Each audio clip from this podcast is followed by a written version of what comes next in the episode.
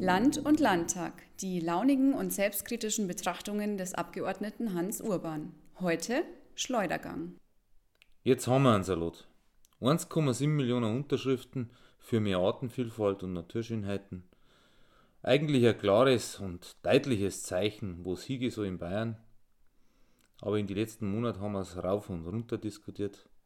Eigentlich ausgeweitet am runden Tisch für einen ganzheitlichen Ansatz, um den Artenschutz auf voller Breite zu erreichen.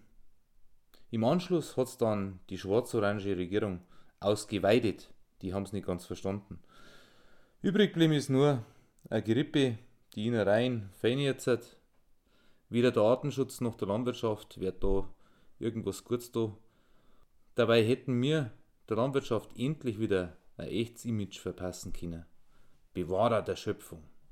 Und der Artenschutz hätte auf der ganzen Fläche profitiert.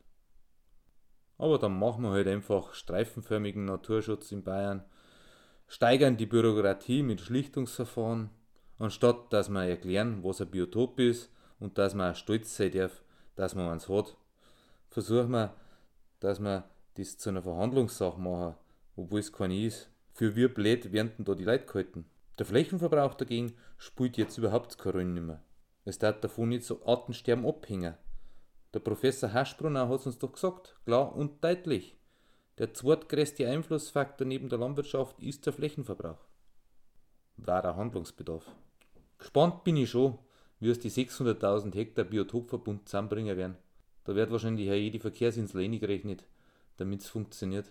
Anerkennen muss man dagegen aber schon das Ziel, die bayerische Staatsverwaltung klimaneutral zu betreiben.